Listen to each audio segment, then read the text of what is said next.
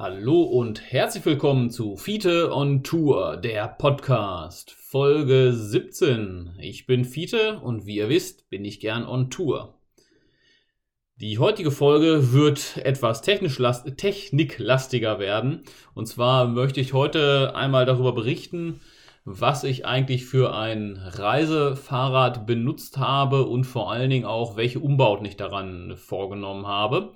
Das Ganze ist, wie ihr ja gleich äh, hören werdet, im Detail doch äh, ja recht speziell und meines Erachtens interessant. Ne? Ich versuche das Ganze so ein bisschen so zu machen, dass sowohl Leute, die sich ein bisschen mit Fahrradtechnik auskennen, wissen, worum es geht, aber auch Laien, die noch nie was davon gehört haben, auch eine Idee davon kriegen, was ich getan habe an meinem Fahrrad. Ähm, ihr habt ja die letzten Folgen gehört, wie ich auf der, auf der Tour war mit meinem Gravel Travel Mountain Bike, beziehungsweise meinem Club Gravel Travel Mountain Bike. Und ich bezeichne das Fahrrad so, weil es eigentlich ganz gut beschreibt, was es, was es ist. Also das Grundfahrrad ist ein, ist ein Changebike, eben ein äh, Klappradhersteller aus Taiwan namens eben Changebike. Ähm, und das Interessante bei, bei diesem Rad ist, dass das ein äh, Klapprad ist, was eben in der in, in ein, Full-Size-Rad sozusagen ist, also ein Fahrrad in einer normalen Fahrradgröße. Ja. Also sprich, ich habe 27,5 Zoll äh, Laufräder, also im Fahrradbereich nennt man immer das Rad, nennt man immer Laufrad, das ist Felge plus Narbe plus Speichen zusammen Laufrad, ja, für die Laien. Ähm, hat nichts mit dem Laufrad für Kinder zu tun, ja. Das ist was anderes, ja. Ähm, nur, dass wir da vom gleichen sprechen. Also, wenn ich Laufrad sage, ist das einfach das Rad des Fahrrades, ja. Mhm. Genau, also das ist eben ein 27,5 Zoll Laufrad, wie das eben äh, für Mountainbikes üblich ist. Ne, da gibt es eben die 27,5 Zoller, aber auch die 29 Zoller, wobei nebenbei gesagt, ein 29 Zoll Fahrrad ist ein 28 Zoll Rad. Das hat nur dickere Reifen. Ja, das, aber die Felge ist die gleiche wie bei einem 28 Zoll Fahrrad. Ähm, genau, und äh, warum macht man das mit den 27,5 Zoll? Das ist der, der Grund ist ja, dass ein kleineres Rad ist wendiger, ein großes Rad läuft besser geradeaus und geht auch besser über Unebenheiten. So, nun gab es also früher die Unterteilung zwischen 26 Zoll Fahrrädern und 28 Zoll Rädern. Und man ist einfach, äh, die Mountainbikes waren einfach häufig 26er und man ist halt einfach dazu übergegangen, so die Mitte ist dann halt 27,5 Zoll. Das ist quasi der Kompromiss zwischen guten Lenkeigenschaften und guten Geradeauslaufeigenschaften, wenn man so will.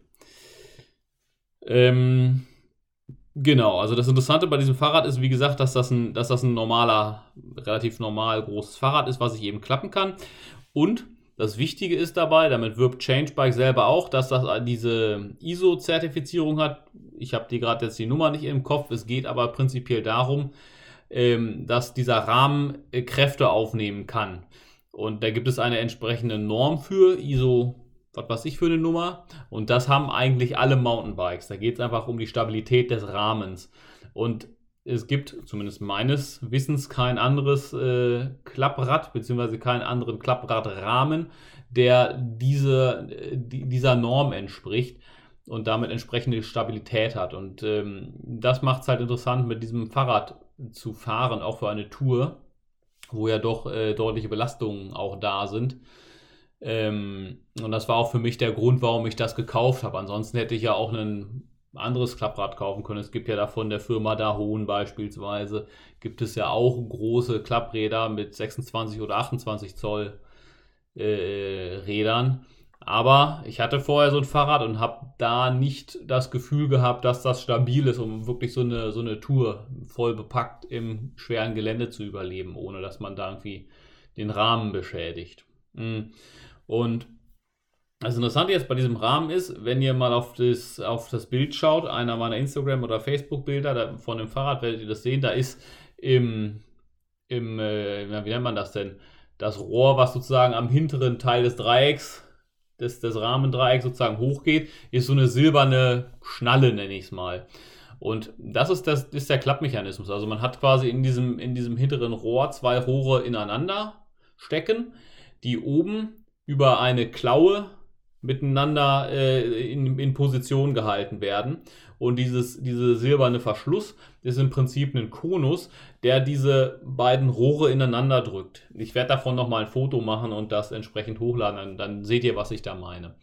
Und dann habe ich ganz unten an dem Rahmen habe ich nochmal einfach einen Knebel, den man eben aufmachen kann und dann diese zwei Rohre ineinander verdrehen. Und ihr habt ja die Bilder, denke ich, schon gesehen, äh, wie das geklappt aussieht. Dann ist quasi das, das Hinterrad nach vorne gedreht und das Ganze ist kleiner. Wenn ich es dann wirklich noch kleiner machen möchte, um es im, im Zug zum Beispiel transportieren zu können, ähm, nimmt man das Vorderrad auch noch raus und hängt das äh, neben das Hinterrad. Da ist eine entsprechende Halterung, dass man das da reinsetzen kann. Dann wird das noch ein bisschen kleiner und ich kriege das tatsächlich so klein äh, gemacht, das äh, Fahrrad, dass es in die Gepäckregale in dem ICE zum Beispiel reinpasst. Also das habe ich ausprobiert, es funktioniert. Ähm, natürlich schiebt man noch den Sattel runter, wenn man es wenn geklappt hat. Ne? Dann macht es nochmal kleiner. Oder in meinem Fall, weil das da irgendwie nicht mehr ganz funktioniert, nehme ich den Sattel einfach raus und schmeiße den einfach so in die Tasche mit rein. Changebike selber liefert auch immer eine Tasche mit, wo man das Fahrrad reinstecken kann. Da sieht auch kein Mensch mehr, dass das überhaupt ein Fahrrad ist. Da gibt es da auch keine Fragen im, im Zug oder wo auch immer man das Fahrrad mitnehmen möchte, weil ist halt eine große schwarze Tasche. Ähm, ich muss dazu sagen, das Fahrrad ist nicht ganz leicht. Ähm, wenn man das jetzt einerseits vergleicht mit, ich sag mal, kleineren konventionellen Klapprädern, ähm, wird man feststellen, dass die leichter sind. Und wenn man das vergleicht mit einem äh, ja, vergleichbaren, nicht klappbaren Aluminiumrahmenfahrrad, das wird auch leichter sein, weil ich natürlich weniger Masse durch, dieses, äh, durch diesen Klappmechanismus habe. Also sprich, dass das klappbar ist, macht das Fahrrad etwas schwerer. Mm. Ja, so viel zum Rahmen. Ach nee, eine Anmerkung ist natürlich ein Aluminiumrahmen, ne? Äh, aber ich denke, das sollte klar sein. Ne? Stahlrahmen wäre hier nicht äh, sinnvoll, denke ich. Titanrahmen ist zu teuer, ne? Ist klar. Ähm, ansonsten, apropos teuer, der Rahmen selber kostet, lass mich lügen, 700, 800 Euro, sowas in dem, um, um den Dreh, je nachdem, wie der Umrechnungskurs momentan gerade ist. Wie gesagt, die Firma Changebike sitzt auf Taiwan. Man kann dieses Fahrrad bestellen in, äh, in Großbritannien oder in den USA, wobei natürlich Großbritannien sinnvoller ist. Ähm, und da kommt es dann natürlich ein bisschen drauf an, wie die Währungsumrechnung da ist. Also der Rahmen selber kostet, wie gesagt, irgendwie was zwischen 700 und 800 Euro. Ne? Ist also ein bisschen teurer als ein vergleichbarer Aluminiumrahmen ne? oder ein vergleichbarer Stahlrahmen. Muss man wissen. Ja, so viel zum Rahmen. So, dann fangen wir an. Was habe ich verändert? Also, die größte Veränderung, die ich denke ich gemacht habe, betrifft die Schaltung und das Hinterrad. Ich habe das ja in der, in der, ich meine, zweiten Folge, als ich über das Fahrradfahren berichtet habe, schon mal angerissen. Ich habe da eine Rohlaufnarbe eingebaut. Sprich, eine Nabenschaltung. Ich hatte vorher drauf eine Shimano XT 2x11, meine ich, Schaltung also sprich eine Kettenschaltung, die, ja, wie man das halt kennt, mit Kettenwerfer und offenen Ritzeln, wo dann halt die Kette rüber wandert. Ähm, das hat einen großen Nachteil, den ich nicht haben will auf einer Reise. Und zwar, damit eine Kettenschaltung vernünftig und gut funktioniert, muss die, muss die immer sauber sein, die muss gut eingestellt sein, die muss ähm, vernünftig laufen einfach. Ne? Sonst hast du echt Probleme, dass das Ding nicht mehr richtig schaltet. Und da ich durchaus mein Fahrrad auch dreckig mache und mit Dreck schalten Kettenschaltung einfach nicht mehr gut. Ja. Da hatte ich keinen Bock drauf. Das wollte ich nicht haben. Deswegen habe ich mir gleich eine Rohlaufnarbe eingebaut. Ähm, so, und jetzt hätte ich natürlich auch eine andere Marke nehmen können als Rohloff, zum Beispiel Shimano, die bauen ja auch Narben. Jetzt kommt das große Aber. Die Shimano-Narbe wäre natürlich billiger gewesen, das ist nicht das Aber. ähm, aber die Shimano-Narbe, die ähm, ist nicht ganz so leichtläufig wie die Rohloff-Narbe. Das hat technische Gründe und zwar äh, meines Erachtens zwei Stück. Und zwar der Hauptgrund ist, dass die, dass die Rohloff-Narbe, die haben, die haben sogenannte gradverzähnt oder gerade verzahnte äh, äh, Zahnräder innen drin. Das ist ja so ein, so ein Planetengetriebe, ja. Ähm, die sind etwas leichtgängiger, haben aber auch einen riesen Nachteil, sind nämlich deutlich lauter. Und die ähm, Shimano-Narben, die haben schräg verzahnte Zahnräder drin, die sind laufruhiger ähm, und aber nicht ganz so effizient, weil durch die Schrägverzahnung wird das Zahnrad sozusagen auf die Stirnseite drauf gedrückt und dadurch hast du, hast du einen Effizienzverlust. Ähm, ich hoffe, das ist halbwegs klar, wie das funktioniert. Ansonsten guckt euch doch mal Bilder an bei der Firma Roloff, die gibt es ja so Explosionszeichnungen für die, die das interessiert. Ähm, und dann der zweite Grund, warum die Roloff-Narbe gegenüber einer Shimano-Narbe leichtläufiger ist, ist, ist, die, ist die Schmierung. Und zwar hat die Rohlaufnarbe, die hat Öl drin, um das Ganze äh, eben zu schmieren, ne? eben zu ölen auch, ja. Das muss man ab und zu mal wechseln.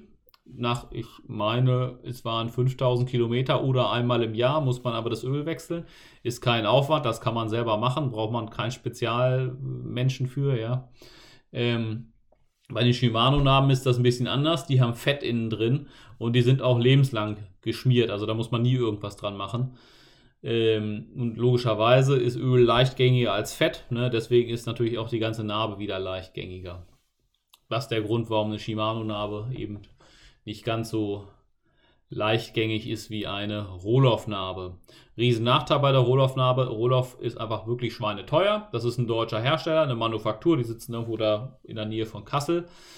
Ähm, und das ist ja der, der große Nachteil der Preis. Also so eine Narbe kostet um, um 1000 Euro neu. Ne? Also das, da kann man sich halt auch schon ein ganzes Fahrrad für kaufen, ne? was, was gut ist. Ja? Das muss man halt wissen. Genau, das war eine der Hauptumstellungen. So, und jetzt ist es so, äh, dass man auf den Bildern sieht, dass ich immer noch, ja, es sieht aus wie ein Kettenwerfer an dem Fahrrad, ist aber kein Kettenwerfer, es ist nur ein Kettenspanner.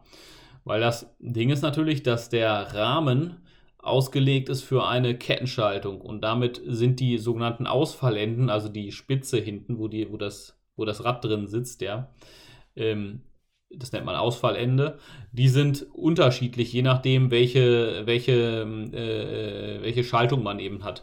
Und zwar ist es im Allgemeinen so, dass eine Kettenschaltung ja einen Kettenwerfer hat und damit die Kettenspannung eingestellt wird. Und damit kann das Rad an einer Stelle verbleiben. Also die Achse ist quasi fest eingespannt. Ähm, und das heißt, dass die, dass die Öffnungen, wo, das, wo die Achse reingesteckt wird, nach unten aufgeht. Dann sitzt das auch stabil drin, kann sich nicht verschieben. Das ist aber für eine, Kettensch äh, für eine Nabenschaltung schlecht. Weil bei einer Nabenschaltung muss ich die Kette über das Rad spannen. So, sprich, ich schiebe meistens das Rad äh, oder die Achse besser gesagt etwas nach hinten und spanne darüber meine Kette.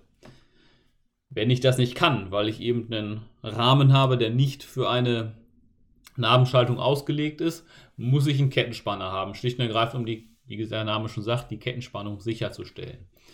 Ähm, es hat natürlich ein bisschen den Nachteil, dass man dann auch wieder in irgendwelchem Dreck hängen bleibt mit, dem, mit der Kette, ja. Das ist mir auch ein paar Mal passiert. Das ist übrigens auch ein Nachteil der, der Kettenschaltung, dass man eben mit diesem Kettenwerfer immer in irgendwelchen Blümchen und Wiesen und, und Raster ständig irgendwas mitnimmt, ne? Oder auch mal an einem Stein. Ja, das passiert nicht so häufig, aber vor allen Dingen, dass man Stöcke, äh, Gras oder Blümchen oder irgend so, so, so Gestrüpp, irgendwas, irgendwas da sich einfängt und dann, ja, ist das auch nicht so gut. Da muss man halt das sauber machen. Den Nachteil habe ich jetzt auch immer noch an meinem äh, Change Bike.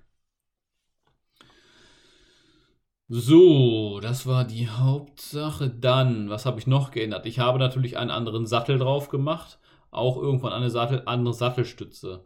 Weil die Sattelstütze, original von Changebike, die mag ich zwar ganz gerne, die ist so ein bisschen flexibler, aber die ist leider irgendwann kaputt gegangen. Da ist das, ist das Gewinde oben ausgerissen, da musste ich die wechseln. Und ich habe dann einfach irgendeine gekauft, die es gerade gab im Fahrradladen. Ähm, ja, den Sattel, den ich drauf habe, das ist ein Brook-Sattel, ist ein Ledersattel. Der ist selber gefedert. Das wollte ich auch haben, einfach um einen gewissen äh, Fahrkomfort zu haben auf der, auf der Tour und mir nicht meinen Arsch zu brechen. Ähm, ja, hat auch wieder Vor- und Nachteile. Ne? So ein Ledersattel hat den Vorteil, dass er sich ein bisschen den, dem Arsch anpasst, wenn man den einfährt. Ähm, hat aber auch ein paar riesen Nachteile. Und der riesen Nachteil bei einem Ledersattel ist, dass man den immer warten muss. Also sprich, ich muss den regelmäßig fetten, sonst trocknet das Leder aus und geht kaputt. Und ich muss den regelmäßig spannen. Ne, da ist vorne so eine kleine Spannschraube, da muss man das Leder ab und zu mal ein bisschen nachspannen, weil das gibt eben nach. Ne? Wenn man da mal drauf sitzt, ist halt ein Naturprodukt. Ähm, genau, das arbeitet. Und ein riesen Nachteil ist Feuchtigkeit. Dieser Sattel sollte nicht nass werden. Ja, das ist natürlich, solange man fährt, scheißegal, weil da sitzt man ja auf dem Sattel drauf und dann wird er nicht nass, wenn es mal regnet. aber wenn man das Fahrrad irgendwo hinstellt, sollte man den Sattel eben abdecken. Nachteil auch wieder, so ein Brook-Sattel ist auch nicht ganz billig. Den sollte man gucken, dass einem der nicht geklaut wird. Ne? Er kostet 100, 150 Euro, so ein Sattel. Ohne Sattelstütze. Hm, je nachdem, welche Version und so. Ne? Das ist dann ein bisschen unterschiedlich. Vielleicht gibt es den auch mal günstiger, keine Ahnung. So, was habe ich noch geändert? Genau, ich habe den, den Lenker habe ich verändert. Einfach, dass er für meine Körperverhältnisse etwas besser passt. Ich habe einen Lenker gekauft, der, ich sag mal, wie nennt man das denn? Also der ein bisschen weiter nach oben geht und eine bisschen dollere äh, äh, Biegung nach hinten hat, dass man einfach nicht ganz so gerade an dem, am Sattel ist, sondern die Hände so ein bisschen mehr gedreht hat. Das ist einfach, dass es eine angenehmere, komfortablere Sitzposition gibt. Das war der Grund. Ebenso habe ich die Griffe selber habe ich auch verändert. Da habe ich jetzt auf der Tour so ergonomische Korkgriffe gehabt. Äh, Finde ich ganz angenehm zu greifen. Allerdings ist das mit dem Kork ist natürlich äh, nur ein Witz. Ne? Das äh, ja, das ist einfach in dem Kunststoff eingebettet, das Kork. Ne? Aber fand ich ganz gut. Äh, sind angenehm zu greifen, haben allerdings den Nachteil, dass sie sich ein bisschen auflösen mit der Zeit. Ähm, ich habe jetzt äh, die gewechselt nach der Tour auf Gummigriffe, äh, auch wieder so ergonomisch geformte, allerdings welche mit Hörnchen dran. Da bin ich persönlich jetzt noch nicht so von überzeugt. Das passt nicht so ganz für meine Hände. Das werde ich wahrscheinlich wieder ändern zu den, zu den Korkgriffen. Aber das hat noch Zeit. Wie gesagt, die Korkgriffe lösen sich halt auf. Ich musste, muss mir halt neue denn kaufen. Ne? Aber die kosten nicht die Welt. 20 Euro oder so. Keine Ahnung, habe ich da ein paar neue. Ähm, genau, beim Lenker, da muss, natürlich, muss man natürlich immer selber äh, wissen, was da für einen passt. Gut, gehen wir vom Lenker zur Gabel. Da habe ich äh, einfach die Gabel dran gelassen, die dran war. Das ist eine, eine Fox Flow 32, heißt das Ding, also eine, eine Luft, Federgabel. Das war übrigens auch ein Grund, warum ich diese Version des Fahrrads gekauft habe, weil da genau diese Federgabel dran ist und ich finde die ganz gut. Ne? Es gibt noch die 34er Gabel, wahrscheinlich gibt es auch noch 36er und sowas. Ja, die sind alle ein bisschen dicker. Das ist so ein bisschen so die dünnes, dünnste. Ne? Die hat einen guten Federkomfort, ist aber gleichzeitig nicht so fett und schwer, dass man, äh, dass das Fahrrad einfach zu schwer wird. Ne? Weiß nicht, war halt dran. Äh, ist eine gute Gabel, kann ich nichts Negatives drüber sagen. Ich kann sie einstellen auf mein Gewicht und entsprechend da die, den Rebound und sowas einstellen, funktioniert. Mhm. Genau, das Vorderrad, da ist äh, weiterhin ein äh, Mavic Crossride drin. Äh, ja, günstiges Laufrad von der Firma Mavic. Äh, funktioniert auch. Ist eigentlich nicht für Tubeless äh, äh, geeignet, aber funktioniert trotzdem. Ich habe da halt einfach ein Felgenband reingeklebt entsprechend, dass ich, also ein Tubeless-Felgenband und dann einfach ein Tubeless-Reifen draufgezogen, funktioniert. Ähm, ja, dann wären wir auch schon beim nächsten Thema Reifen. Da können wir nochmal eine extra Folge drüber machen. Am Anfang waren da äh, Schwalbe Racing Ralph drauf. Ich habe damit eine Probefahrt gemacht, dann habe ich sie runtergeschmissen äh, und mir neue gekauft. Ähm, der Hauptgrund war, dass die, war, war die Pannenstabilität. Ne? Vom, vom Fahrverhalten waren die super, die Racing Drive, haben mir sehr gefallen. Aber ich hatte einfach nach der ersten Probefahrt, die da war, war keine, ich weiß gar nicht, wie lang war denn die Probefahrt? 80 Kilometer oder so. Ähm, ja, hatte ich irgendwie drei Dornen drin stecken und entsprechend Platten. Da habe ich gesagt, Alter, was, das, ich bin hier nur auf der Probefahrt, ja, wir sollen das auf der Tour werden. Ne? Habe ich hier runtergeschmissen, neu drauf gepackt. Das ist der Grund. Mmh. So, was haben wir noch nicht erwähnt? Ach ja, die Bremsen. Ich habe da drauf äh, Shimano XT Bremsen mit Bremsscheiben von 160 mm. Ähm, ja, die Bremsen sind gut, die funktionieren, sind hochwertige Bremsen, kann man, kann man gar nichts gegen sagen. Ähm, wären sie nicht schon dran gewesen an dem Fahrrad, als ich es gekauft habe, äh, hätte ich sie nicht dran gebaut, sagen wir mal so. Ja, äh, sie waren aber dran, also habe ich sie dran gelassen, weil wie gesagt, das sind echt das Jammern auf hohem Niveau jetzt, die sind wirklich gut. Ähm, was ich bei denen nicht mag, ist, dass die, dass die sehr, sehr direkt sind. Also sobald du die berührst, machst du, wirfst du einen Anker. Und zwar richtig. Ne? Ich habe da ein bisschen, bisschen mehr äh, Spiel drin gerne, sag ich mal. Also ich habe auf meinem, auf meinem E-Bike habe ich mal Gura-Bremsen, MT05.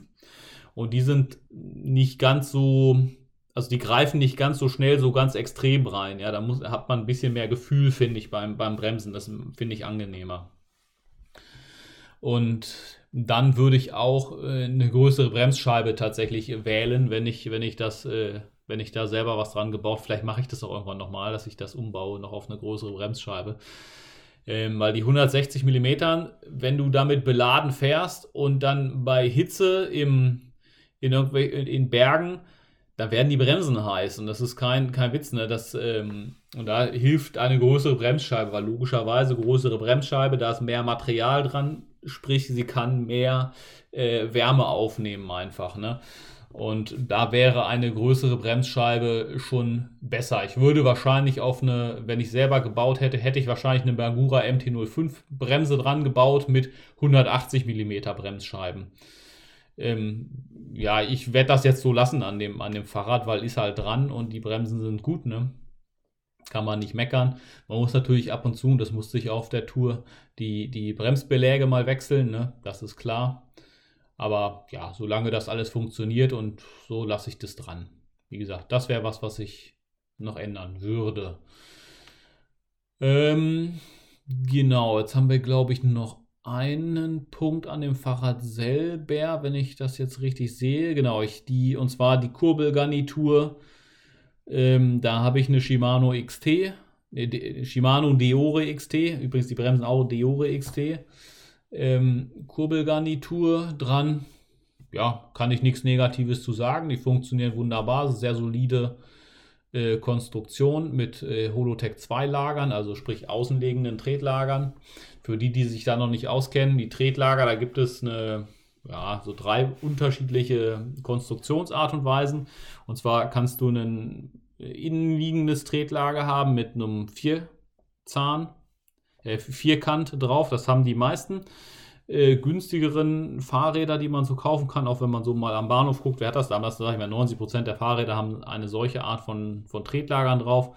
Das ist eine dauergeschmierte Kartusche, die schraubt man da innen rein und dann ist das fest und fertig und dann werden die, werden die einzelnen Kurbeln äh, da drauf gesteckt auf einen Vierkant und festgeschraubt. Ne? Dann gibt es das gleiche noch mit einem Vielzahn statt eines Vierkants. Das hält natürlich ein bisschen besser und hat eine bisschen bessere Kraftübertragung. Und dann gibt es eben die Geschichte mit den außenliegenden Tretlagern. Da schraubt man quasi in die gleiche, an die gleiche Aufnahme außen zwei Lager dran. Und dann hat man auf der einen Seite der Kurbel, und zwar da, wo, die, wo das Kettenblatt mit dran hängt, äh, ein, eine, eine Achse mit dranhängen, die steckt man durch die Lager durch und schraubt auf der anderen Seite die zweite, den zweiten Teil der Kurbel dran. Ähm, das hat einen, nee, zwei große Vorteile. Und zwar Vorteil Nummer eins ist, ich habe meine Lager weiter außen und damit kann die Kraft besser abgefangen werden, weil logisch, je weiter außen sozusagen so eine, so eine Lagerung sitzt, da wo die Kraft eben einwirkt, desto besser kann das abgestützt werden. Sprich, wenn ich das Lager weiter innen setze, wie es bei den innenliegenden Lagern ist, biege ich sozusagen die Achse Dollar, wo meine Kurbel dran hängt. Und ja, das merkt man, das ist wabbeliger beim Treten und die Kraftübertragung ist nicht so gut. Ne? Äh, das ist da der Grund. Ähm, dann ist natürlich, wenn ich, wenn ich eine durchgehende Achse habe, ist die Achse fest. Die Achse ist auch dicker. Das kann einfach besser Kräfte aufnehmen. Das verbiegt nicht so leicht funktioniert besser. Deswegen würde ich auch immer empfehlen, wirklich diese außenliegende Tretlager zu nehmen, wenn man da die Wahl hat. Aber es gilt da auch wie immer, ne, das ist alles, kostet natürlich mehr, logisch, ne, aber will man, wenn man es wenn man's will, ich, wie gesagt, ich würde jedem raten, da, darauf hinzugehen, wenn man sich aussuchen kann. Hm, ja, so. Ich glaube, damit bin ich soweit quasi. Ne, ein, Zwei Sachen habe ich noch und zwar habe ich äh, noch einen Downtube-Protektor auf meinem äh, Fahrrad drauf. Der kam allerdings erst später äh, dazu, weil ich den über England bestellen musste und das hat wegen Brexit etwas gedauert, bis das hier ankam. Das ist einfach nur ein, ein kleines, ein kleiner Halbrohr-Dingsbums aus, aus Carbon. Da geht es darum, dass wenn ich das Fahrrad klappe, dass ich die Pedale ähm, nicht in das, in das Unterrohr reinramme und das beschädige. Deswegen kommt da einfach so ein kleines äh, ja, Kohlenstofffaser-Teil äh, drauf, um eben da das Aluminium zu schützen. Ähm, genau, gleiches gilt auch Gepäckträger, den habe ich auch im Laufe meiner Tour dazu gekriegt, ähm, weil der, wie gesagt, auch über England kam und das hat ein bisschen gedauert, bis der da war. Das habe ich dann irgendwann gewechselt. Am Anfang bin ich ja noch gefahren mit der Arschrakete. Genau, dann habe ich noch äh, dran gebaut ein paar äh, Getränkehalter. Da habe ich im Rahmen drin habe ich einen von, von Salsa, einen Getränkehalter, der seitlich, äh, wo man seitlich die Flasche rein und rausstellen kann. Das ist ganz praktisch, weil ich ja vorne noch eine Rahmentasche drin hatte. Da kann ich also nach vorne keine Flasche rausziehen. Ich muss seitlich rausgehen. Deswegen habe ich den genommen und da passt genau so eine Standard 1 äh, Liter äh, PET-Wasserflasche rein, wie man sie hier in Deutschland in jedem Supermarkt kriegt. Und dann habe ich noch einen, ach, ich weiß gar nicht, wie der heißt, so ein, ja, aus Aluminium, so ein gebogenes Dingens da. Tech, irgendwie Tech, weil ich weiß es nicht mehr, äh, halt so einen anderen Getränkehalter unten drunter gehängt, der mir aber in der Ukraine abgebrochen ist. Ja, angeblich soll er anderthalb Liter Flaschen aufnehmen können, ist, ist aber Quatsch, das funktioniert nicht. Ne? anderthalb Liter Standard-PET-Flasche, wie man sie bei Aldi oder so kriegt, ne, die passt da nicht rein. Ähm, aber normale 1 Liter Cola-Flaschen, die passen sehr gut. Mm, ja, ein Schloss habe ich natürlich noch mitgenommen. Das war das äh, ähm, Abus Bordeaux mit als Zahlenschloss habe ich das genommen. Da kann man den Schlüssel nicht verlieren. Ne? Das äh, hat da den Vorteil. Das habe ich noch dran gebaut. Dann haben einige Leute vielleicht gesehen, dass ich dass ich ganz viel Panzertape drum gewickelt habe.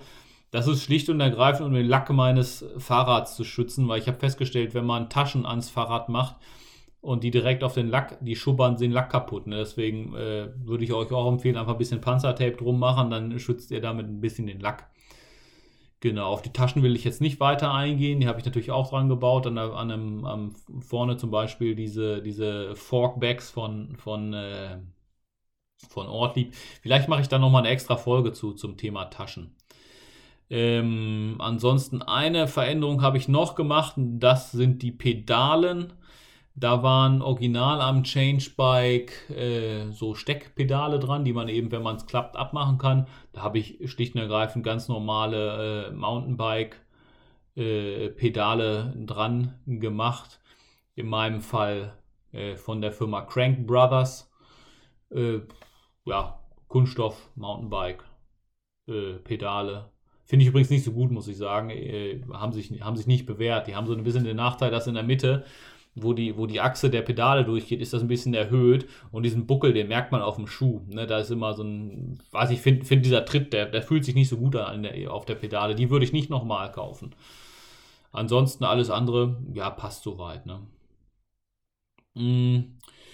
Ja, ich glaube, da haben wir mal einen Rundumschlag gemacht von, meinem, von, meinem, von meiner Fahrradtechnik. Wenn es dazu noch Fragen gibt, schreibt mir gerne. Ne? Wie gesagt, Instagram, Facebook sind da die bevorzugten Kanäle. Ich werde schauen, dass ich jetzt auch noch äh, entsprechende Fotos hochlade, dass ihr das nochmal sehen könnt, wovon ich hier gequatscht habe. Genau. Und dann freut es mich, dass ihr zugehört habt.